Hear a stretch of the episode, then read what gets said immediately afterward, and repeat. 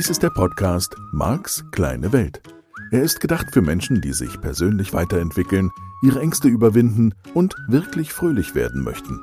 Es geht hier also um dich, um deine Ziele, Träume und Wünsche. Und darum, dass du deine Herausforderungen leichter meistern kannst. Das ist das Ziel dieses Podcasts. Marc versteht sich als dein Begleiter auf der Reise zu einem rundherum angenehmen Leben. Er ist NLP-Mastertrainer und ein weltweit anerkannter Experte des neurolinguistischen Programmierens, kurz NLP.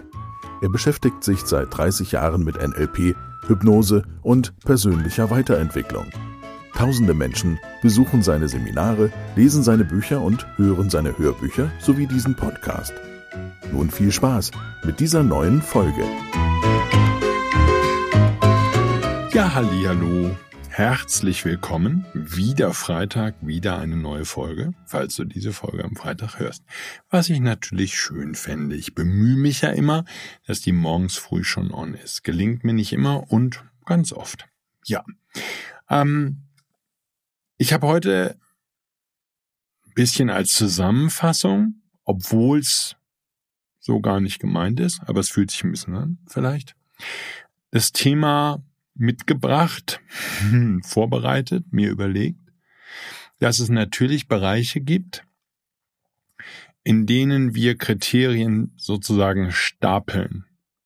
Also, wo es für eine Entscheidung, für oder gegen eine Situation, einen Job, einen Menschen, eine Partnerschaft, eine Ehe oder sonst irgendetwas, einen Vertrag und wie auch immer, mehrere Kriterien gibt, die eine Rolle spielen und die in die Entscheidung einbezogen werden und die auch gematcht sein müssen, also die auch erfüllt sein müssen, damit du ein gutes Gefühl hast mit dem Thema.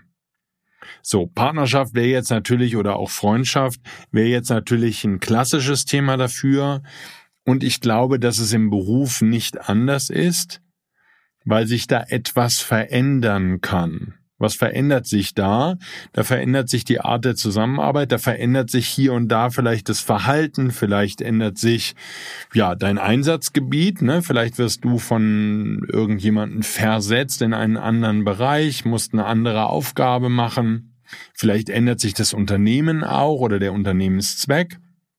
Jede Menge Dinge können sich ändern, so dass du irgendwann feststellst, dass deine Kriterien nicht mehr vollumfänglich erfüllt sind. Wenn wir jetzt im Moment mal in meinem Modell bleiben, also in dieser Idee, dass es zwar, und das ist natürlich ein Thema, über das wir beide noch mal ein bisschen reden müssen, zwar das eine Kriterium gibt, das den Schalter kippen lässt für jetzt mache ich's, sozusagen ein Hauptkriterium. Und ich würde jetzt im Moment mal genau an dieser Stelle bleiben wollen. Ich glaube, dass es dieses Hauptkriterium gibt. So. Und da kannst du gerne widersprechen. Lass uns gemeinsam das herausfinden. Es könnte ja auch sein, dass es Bereiche gibt, ich bleibe jetzt nochmal in meinem Berufsbeispiel, wo es einfach zehn Kriterien gibt, von denen du sagst, die müssen erfüllt sein oder acht von den zehn müssen erfüllt sein oder sieben von den zehn oder ist es ein rein demokratisches Ding, sechs müssen erfüllt sein, fünfeinhalb, ja, also quasi sechs, ähm, damit du die Entscheidung triffst, für dieses Unternehmen zu arbeiten oder dich für eine bestimmte Idee einzusetzen, spielt ja jetzt keine Rolle, worum es genau geht, kann ja auch sein, dass du selbstständig bist und dass es Kriterien gibt, ähm, nach denen du das beurteilst oder auch, ne, wie erfolgreich du da unterwegs bist oder wie glücklich du an deinem Arbeitsplatz oder mit deiner Arbeit bist. Halber Schritt zurück. Lass uns im Moment einfach mal in diesem Modell weiter bewegen. Dann gäbe es, und die sind auch in ihrer Bedeutung nicht gleich, sozusagen Neben- und Hauptkriterien, wenn wir das so machen wollen. Wir können das auch einfach Hauptkriterien nennen. Und es, vielleicht gibt's auch da wieder eine komplette Hierarchie, die dir unterbewusst vollständig klar ist.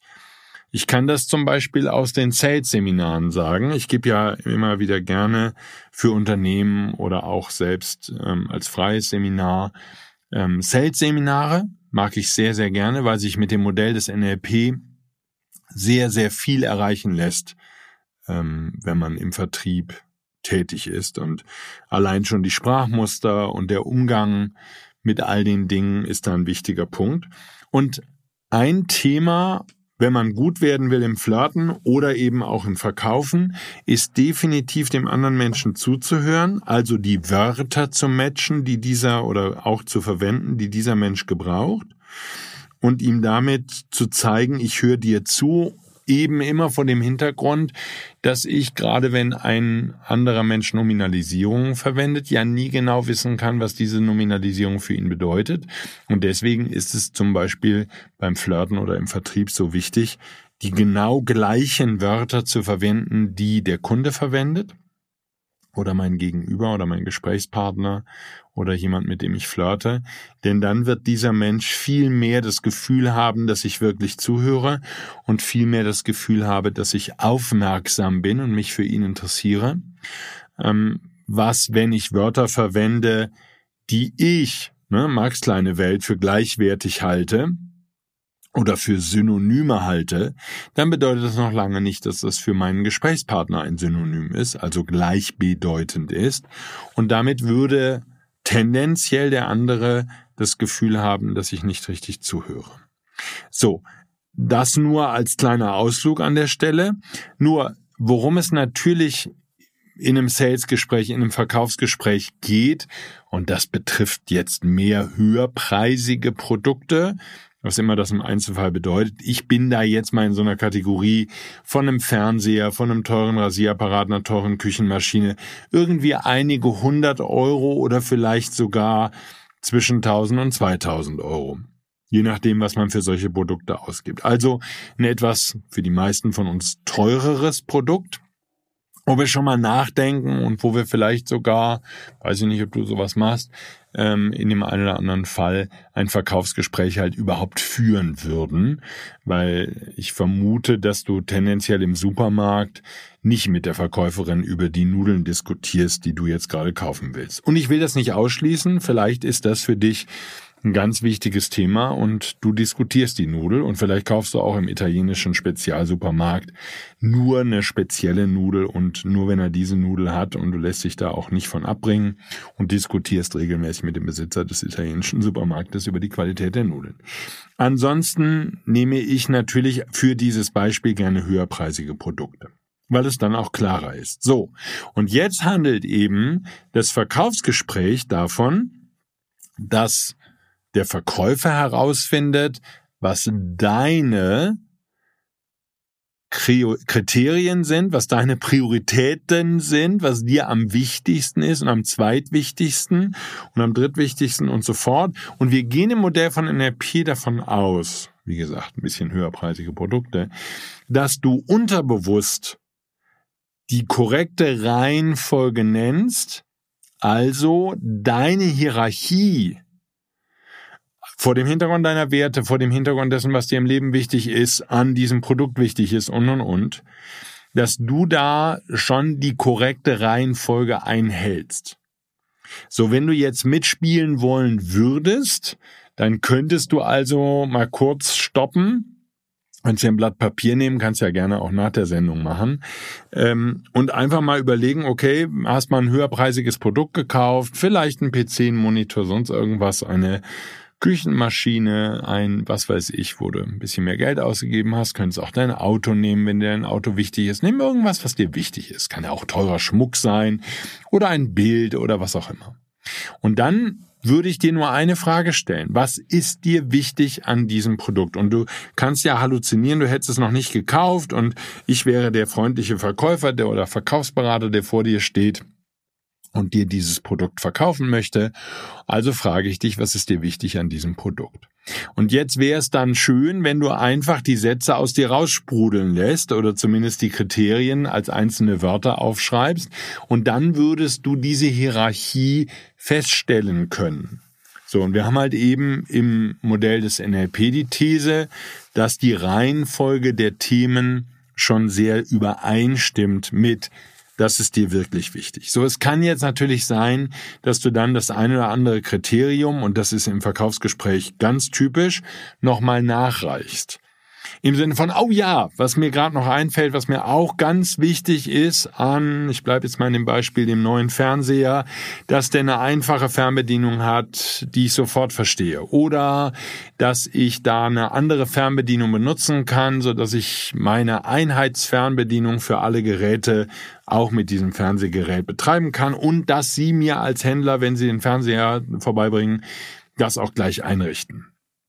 So, da kann ja irgend sowas passieren dann im Gespräch, dass du sozusagen ein Kriterium nachreichst. Lass uns im Moment einfach mal, auch für ein Sales-Gespräch, was du führst, oder äh, bei einem Gespräch mit einer guten Freundin über einen Urlaub, du kannst das ja jetzt in diesen Tagen einfach mal ausprobieren. Lass dir von anderen Menschen einfach mal die Kriterien nennen und die werden dich dann tendenziell, wenn die dich ein bisschen mögen, vielleicht auch zurückfragen, wenn noch ein bisschen Zeit ist. Und dann kannst du das für dich selber auch feststellen. Das heißt, nochmal, meine These, die Kriterien sind ja unterbewusst klar. Und durch die transderivationale Suche, durch das Nachfragen, rufe ich ja, beziehungsweise rufst du ja in deiner Datenbank an und sagst, hör mal, was haben wir denn eigentlich dazu? Zu dem Thema Fernseher, zu dem Thema Urlaub. Was ist denn uns da eigentlich wichtig dran? Was sind denn die unterbewussten Kriterien, nach denen wir entscheiden, das ist der richtige Urlaub, das ist der richtige Job und das ist die richtige Partnerin oder der richtige Partner? So. Das wäre dann natürlich nicht nur ein Kriterium.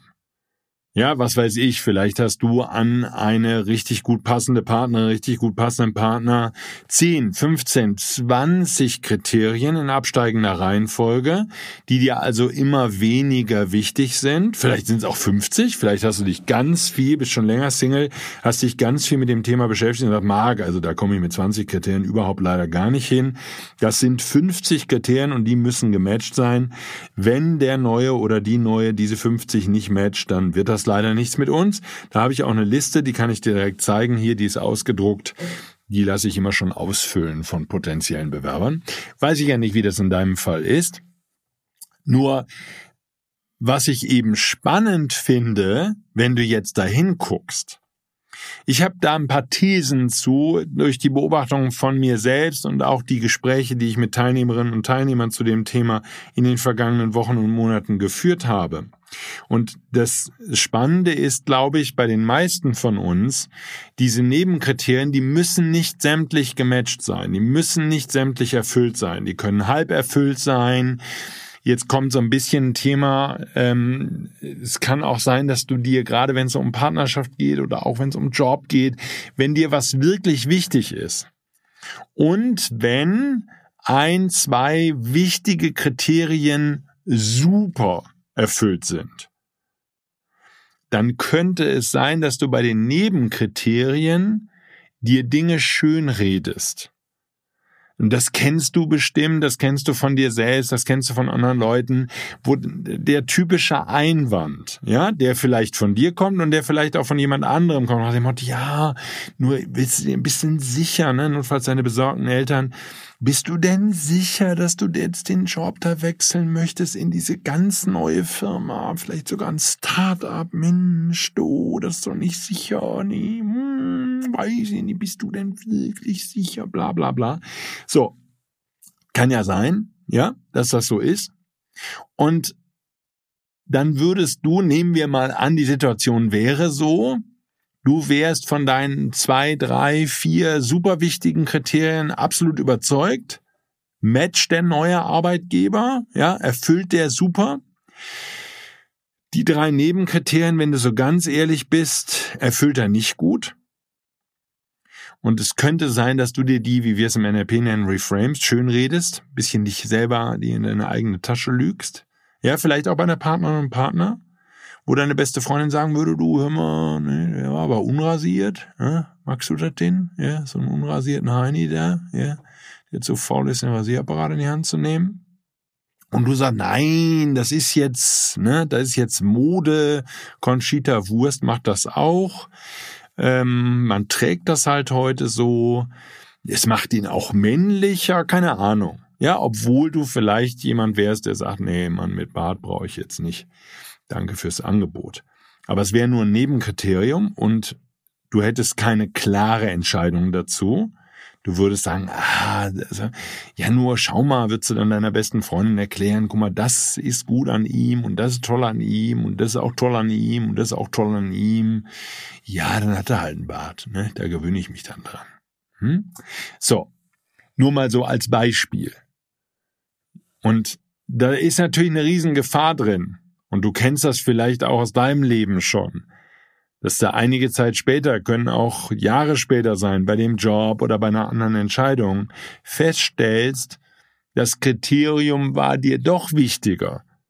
Du bist darüber hinweggegangen. Du hast, ja, rosarote Brille oder welcher Grund auch immer. Du hast ein bisschen drüber hinweggeguckt und wenn du ehrlich gewesen wärst zu dir selber, dann war dir schon klar, dass das Kriterium nicht erfüllt war. Und du hast vielleicht die Bedeutung des Kriteriums für dich in dem Moment dann runtergespielt und hast gesagt, nein, so wichtig ist mir das gar nicht. Ähm, und stellst dann aber im Nachhinein fest, oh, das ist doch viel wichtiger, als ich gedacht habe. Ja, nur mal als Beispiel. So, und das ist eine Art und Weise, wie diese Hauptkriterien und Nebenkriterien zusammenspielen. Und auch da ist eben Bewusstheit immer hilfreich, sich einfach mal klar zu machen, was sind denn jetzt meine Kriterien, die erfüllt sein müssen? Was sind Kriterien, mit denen ich umgehen kann? Und natürlich immer auch die Frage, denn da möchte ich dich ja mit all diesen Podcast-Folgen hinbringen, deine Kriterien sind nicht in Stein gemeißelt die sind zufällig erworben, die sind abgeguckt, die sind die Ergebnisse deiner Kindheit, die hoffentlich schön war.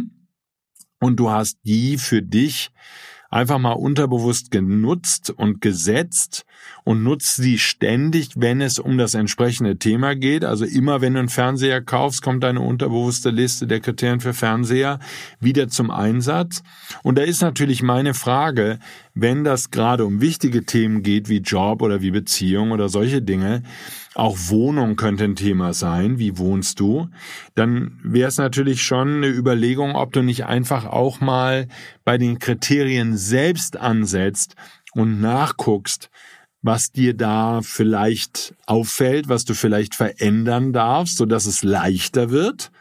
Ja, und du nicht ständig das Gefühl hast, nee, ja, weil deine Anforderungen so hoch sind, äh, das ist überhaupt nicht im Angebot, dass ich einen passenden Job finde weil ich ja so einen Qualitätsjob brauche und ich bin ja so ein unglaublich toller Mensch und ich habe diesen Qualitätsjob verdient. Und was schon deutlich äh, geworden ist, hoffe ich in den vergangenen Folgen dieses Podcasts, ist, diese Kriterien sind halt relativ leicht veränderbar.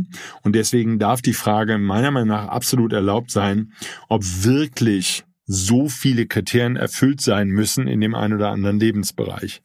Das soll jetzt keine Werbesendung werden für setz alle deine Kriterien auf Minimumstandard, dann verliebst du dich praktisch in jeden, bist den ganzen Tag voller Glückseligkeit und es ist direkt egal, welchen Job du machst, weil du mit allem zufrieden bist oder mit allem sogar glücklich bist.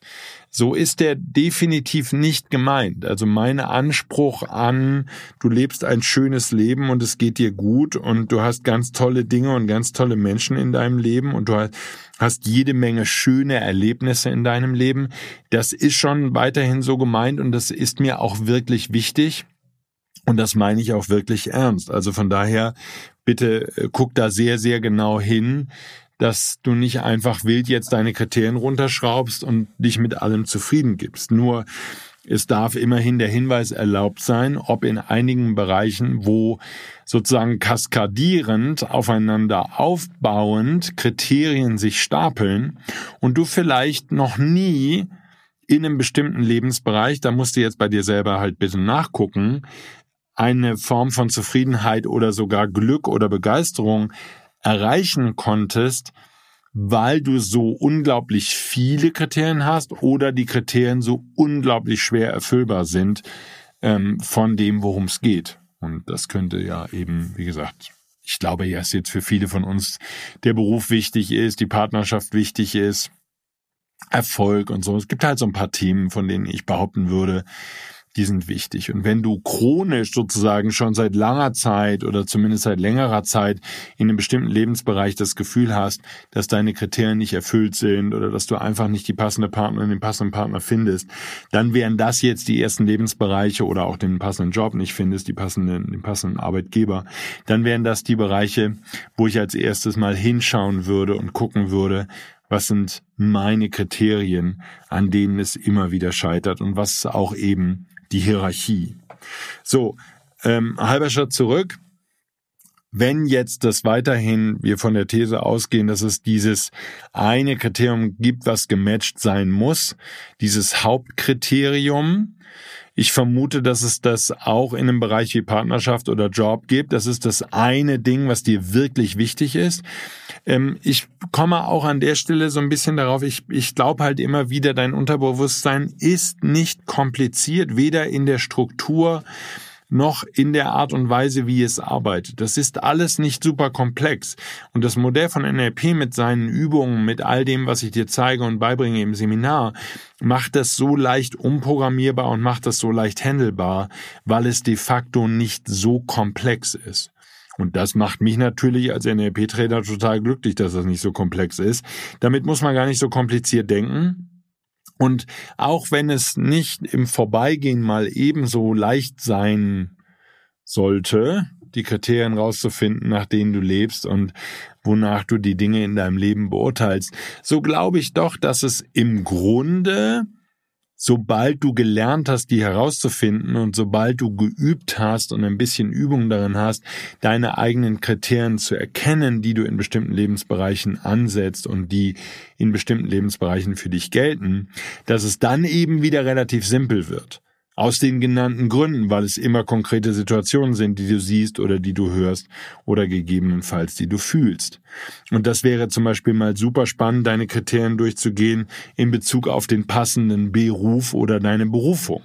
Woran würdest du deine Berufung erkennen? Das ist auch für viele Menschen schon wieder ein Bereich, wo die Kriterien unglaublich hoch gesetzt sind und wenn du jetzt in deinem Leben bisher der Meinung bist, du hättest deine Berufung noch nicht gefunden und bist jetzt nicht gerade 17 und am Start sozusagen, sondern bist vielleicht, was weiß ich, Anfang Mitte 30 oder auch schon ein bisschen älter ähm, und hast das Gefühl, du hast deine Berufung nicht gefunden, dann könnte ja eben, und ich halte das für sehr, sehr wahrscheinlich, dann könnte das eben genau daran liegen, dass dein Kriterium für Berufung nicht mal eben so erfüllbar ist und dass das der Grund ist, warum du selbst bei Tätigkeiten, die du bisher schon gerne gemacht hast und die du wirklich geliebt hast, nicht das Gefühl hast, dass das deine Berufung sein könnte. Und das sind eben diese Nominalisierungen wie das Wort Berufung und dasselbe gilt sicherlich für Partnerschaft und für den neuen Job auch, sind ja alles Nominalisierungen, ähm, dass da eben bestimmte Kriterien dahinter liegen, die sehr, sehr konkret sind, auch wenn das eigentliche Wort, was es beschreibt, wie jetzt in dem Fall Berufung, sehr unkonkret ist. Und ich vermute, wir könnten uns zu fünf zusammensetzen oder zu zehnt und könnten darüber diskutieren, an welchen Kriterien wir das Thema Berufung festmachen. Und wir würden so viele verschiedene Kriterien und Meinungen zu dem Thema hören, wie Menschen im Raum sind. Einfach weil das individuell gebildet ist und weil es abhängig ist von all dem, was du gelebt hast. So, und das hängt natürlich dann immer auch noch an der Begrifflichkeit. Und es hängt davon ab, wie deine Eltern mit so einem Begriff wie Berufung umgegangen sind, ob du das für erreichbar hältst oder für nicht erreichbar. Insofern sozusagen der kleine Ausflug in die Sprachwissenschaft ist ja an der Stelle super spannend, weil du hörst als Kind das Wort Nominal, die Nominalisierung Berufung, das Wort Berufung, und du hast keine Idee, was es bedeutet. So Beruf hast du vielleicht zu dem Zeitpunkt schon mal gehört oder du hörst es danach relativ häufig, das Wort Beruf, und hast eine Vorstellung, was Beruf ist. Es ist irgend sowas wie Bäcker oder wie Tierarzt oder wie Müllmann oder wie Feuerwehrmann oder die typischen Berufe, die man notfalls auch in den Kinderbüchern findet und in den Kinderbilderbüchern ähm, beschrieben findet und wo die Eltern einem dann erklärt, erklären, dass das eine Art Aufgabe ist, mit der man seinen Lebensunterhalt verdient oder was auch immer dir deine Eltern zu dem Thema beigebracht haben. Nur wenn wir dann über eine Nominalisierung reden wie Berufung, dann würde ich persönlich sagen, das finde ich schon wieder eine Herausforderung, genau zu beschreiben, was ich unter Berufung verstehe. Ja, das heißt, allein schon die Beschreibung des Wortes, die semantische Füllung ist für mich Marx kleine Welt und ich mag da anders sein als andere Kinder. Ähm, ich finde das wirklich nicht leicht, das genau zu beschreiben. Also wenn ich mir vorstelle, ähm, ich hätte ein kleines Kind und es würde mich fragen, was ist eine Berufung, dann würde ich schon ins Stottern kommen. Ähm, und da müsste ich zumindest mal länger nachdenken, das zu beschreiben. Und das wäre ja die Genese, so würde sich's ja bilden. Das heißt, ich habe als kleines Kind meine Eltern und andere Menschen gehört, wie sie das Wort Berufung benutzen und wie sie das Wort Berufung im Kontext, also in einem gesprochenen Kontext benutzen oder ich habe vielleicht das Wort Berufung auch in dem einen oder anderen Buch gelesen. Und aus all den Situationen, das ist ähnlich wie bei einem Kriterium, leitet dein Unterbewusstsein die Bedeutung ab. Und diese Bedeutung dann zu beschreiben, ist so ein bisschen wie in einem Wörterbuch, wo nicht einfach nur eine Übersetzung von einem englischen Wort ins Deutsche steht, sondern sowas wie Oxford Dictionary, das der eine oder andere vielleicht auch in der Schule oder im Studium hatte, wo nämlich auf Englisch der semantische Gehalt des Wortes beschrieben wird. Ähm, wenn man dann Englisch weiterhin oder wenn man Englisch nicht so gut spricht, dass man die Erklärung versteht, dann ist es sicherlich einfacher, erstmal mit einem Wörterbuch anzufangen, was einfach die deutsche Übersetzung liefert. Nur natürlich ist ein solches semantisches Wörterbuch viel näher an Sprache, weil das das ist, was bei dir als Kind geschehen ist. Du hast dieses Wort, ja, wie Berufung, also gerade die Nominalisierung, natürlich auch das Wort Kirsche und Erdbeere und Milchtüte, die hast du in deiner Kindheit gehört und bei konkreten Begrifflichkeiten wie Apfel ist das relativ einfach, weil dann hat dir jemand einen Apfel gezeigt und du wusstest, aha, das ist der Gegenstand, für den dieses Wort steht. So, bei Nominalisierung, also Nebel in Tüten, ist das natürlich deutlich schwieriger. So, und jetzt, ja, gehen wir den einen Schritt weiter. Jetzt würde, sobald dich das Thema Berufung betrifft, dein Unterbewusstsein auch noch aus dem, was du erlebt hast, zu der Nominalisierung Berufung Kriterien finden müssen, ob das in deinem Fall erfüllt ist oder nicht. Also du merkst schon, wie vollkommen willkürlich das an der Stelle ist, ob du in diesem Leben das Gefühl hast, du hast deine Berufung gefunden oder nicht weil es zum einen die Unschärfe gibt durch die Begrifflichkeit und weil es dann noch die Unschärfe gibt durch die Kriterien, die du zufällig und nur unterbewusst, bis du diesen Podcast hörst und anfängst darüber nachzudenken, woran würde ich merken, ob ich meine Berufung gefunden habe. So, ja, dann könntest du sozusagen deine Kriterien entwickeln. Ob die dann für andere Menschen taugen, müssen wir auch nochmal gründlich diskutieren. Und damit würde sozusagen es sich natürlich, und das ist jetzt das Schöne, relativ leicht lösen lassen. Denn in dem Moment, wo du deine Kriterien veränderst, würde es ja für dich viel leichter werden, deine Berufung zu finden oder das Gefühl zu haben, den Eindruck zu haben, du würdest in deiner Berufung arbeiten oder du hättest deine Berufung gefunden weil es ja eben völlig willkürliche Kriterien sind, die dahinter liegen. Und diese Kriterien lassen sich eben sehr schnell und sehr leicht austauschen. So, also halber Schritt zurück. Ich glaube insbesondere, wenn wir über das Thema Partnerschaft reden, dass es sehr viele Kriterien gibt, die bei der Partnerwahl für dich und für mich eine Rolle spielen. So, und das sind bestimmt auch Kriterien wie Aussehen, wo ich die Vermutung hätte, dass dein Unterbewusstsein aufgrund der Erfahrungen in der Kindheit und vielleicht sogar aufgrund von Erfahrungen, die du im letzten Leben oder in früheren Leben gesammelt hast, zum Beispiel bestimmte Vorlieben hätte für einen bestimmten Typ Mann oder für einen bestimmten Typ Frau. Und das wären sozusagen vielleicht neben oder sogar Hauptkriterien, die dir relativ wichtig sind. So, und die würden einfach vorhanden sein. Und wenn ein Mensch, den du kennenlernst, schon bei diesen Kriterien rausfällt, weil er eben nicht so aussieht, wie du es dir vorstellst, dann würdest du dich zum Beispiel, weil dieses Kriterium nicht gematcht wird, nicht erfüllt wird von demjenigen, dich vielleicht schon gar nicht mit der Person beschäftigen, würdest dich gar nicht mit dem unterhalten, würdest sagen, nee, der ist schon raus, das ist erledigt. So. Das wäre halt auch nochmal wichtig, da nachzugucken. Das heißt, je, je größer, je umfassender deine Bewusstheit ist für die von dir angesetzten Kriterien. Und dann eben auch nochmal die Frage, kann man die leicht überprüfen. Also hat die und die Haarfarbe, klar kannst du die leicht überprüfen. So, nur ich vermute, dass bei vielen von uns da auch sehr weiche Kriterien eine Rolle spielen. Der ist nett.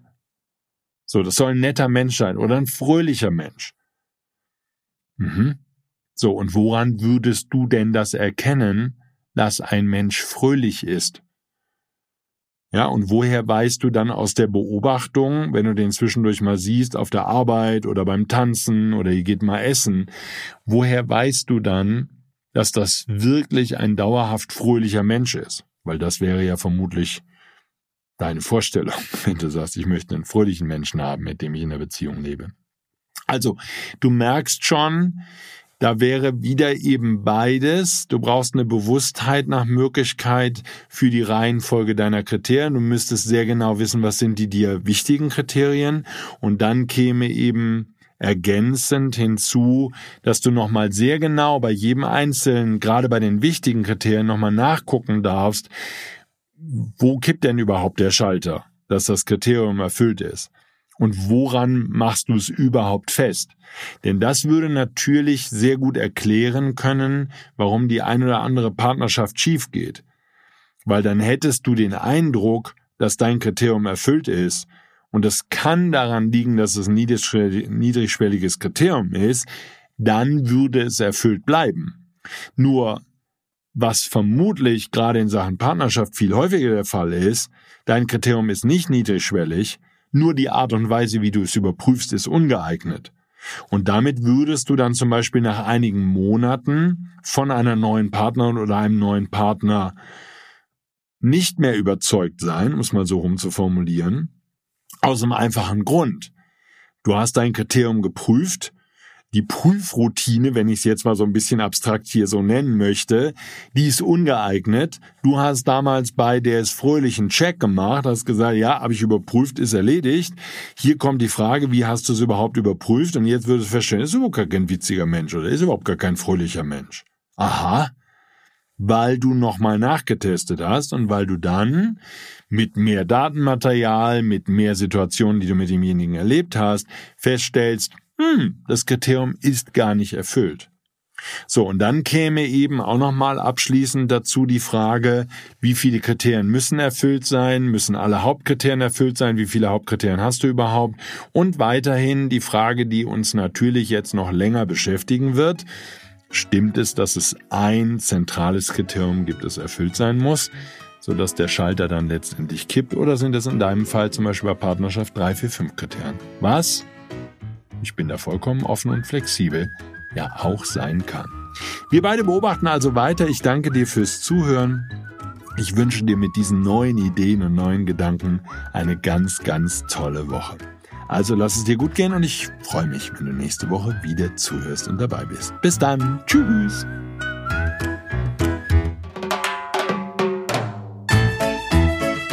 Dies war der Podcast Marks kleine Welt. Alle Rechte an diesem Material liegen bei Marc Plätzer. Alle weiteren Angebote, auch Online-Coachings, Seminarmitschnitte, Trancen, Bücher und Hörbücher von Marc findest du unter www.markskleinewelt.de. Marc bietet die komplette NLP-Ausbildung an. Die Informationen dazu findest du unter www.plätzeracademy.de. Wenn du Marc Fragen stellen möchtest, schreib bitte eine E-Mail an service at markskleinewelt.de. Danke fürs Zuhören und empfehle diesen Podcast gerne an andere Menschen weiter, die glücklich und voller Spaß leben möchten.